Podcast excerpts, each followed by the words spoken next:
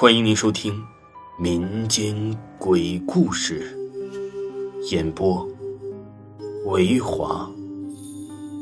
如果您喜欢维华讲的民间鬼故事，那您就不要吝啬您的小手，点个赞，关注一下再走吧。精彩继续。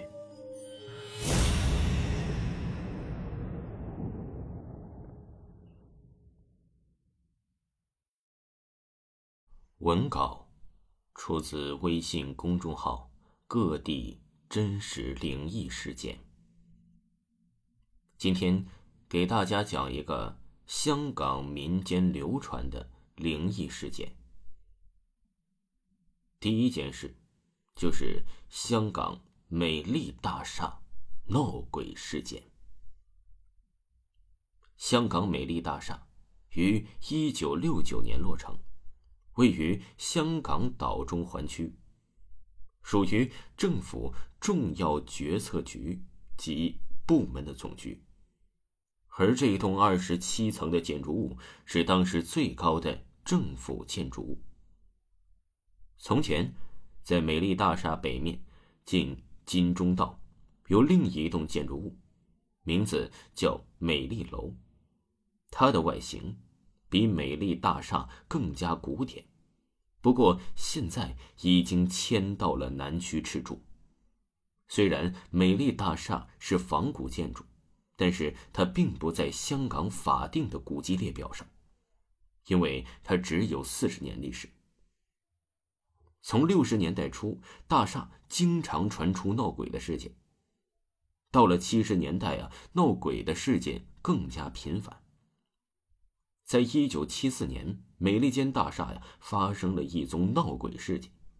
当时的美丽大厦是运输署办事处，据说当年有职员在运输处办公室常常听到奇怪的打字机声，而且所有的打字机一夜间全部都被搬到地上了，甚至有几个外籍官员见鬼被吓晕了。